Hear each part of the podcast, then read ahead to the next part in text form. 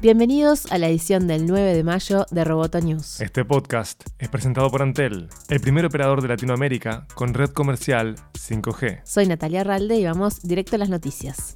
La conferencia anual de Google para desarrolladores presentó nuevos teléfonos Pixel, novedades de Android Q, Google Assistant, Lens y realidad aumentada. Pero lo que acaparó la mayor parte de la presentación fue la nueva generación del asistente de Google, que por ejemplo entrega respuestas 10 veces más rápido que su versión anterior y ofrece un mayor grado de personalización, lo que permite que se destaque de su competencia. En este terreno, Google compite con Amazon y su asistente de voz Alexa y con Apple y su asistente Siri. Respecto al Android Q, se anunció que se enfocará en brindar informaciones más útiles y que viene con modo oscuro. Google dijo también que está trabajando su línea de dispositivos para el hogar inteligente al combinar la marca Nest y la marca Google Home bajo una sola, Google Nest.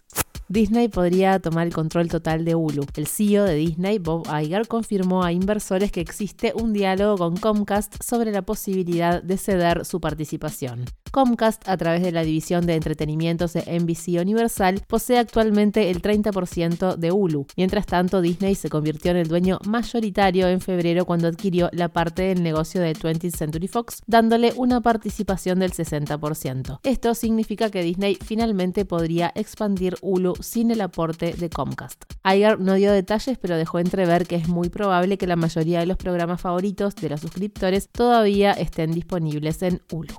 5.000 docentes de siete países participaron en Uruguay de Enlace 360, un encuentro de intercambio sobre las nuevas pedagogías que organizó Plan Ceibal y se realizó en el complejo ante la arena. Entre los principales expositores estuvo Joan King, cofundadora de la Red Global de Aprendizajes, junto a Michael Fulan. La especialista en educación canadiense destacó en varias oportunidades que Uruguay es un ejemplo para el resto del mundo. La red está integrada por Australia, Canadá, Estados Unidos, Finlandia, Hong Kong, Holanda y Nueva Zelanda. Según King, ningún país avanzó tanto en la red como lo hizo Uruguay. También disertaron la argentina Melina Furman sobre la chispa del aprendizaje profundo y Cristóbal Cobo, que expuso sobre los futuros del aprendizaje. Hubo rondas de experiencias contadas por docentes y por estudiantes de Montevideo y del interior del país.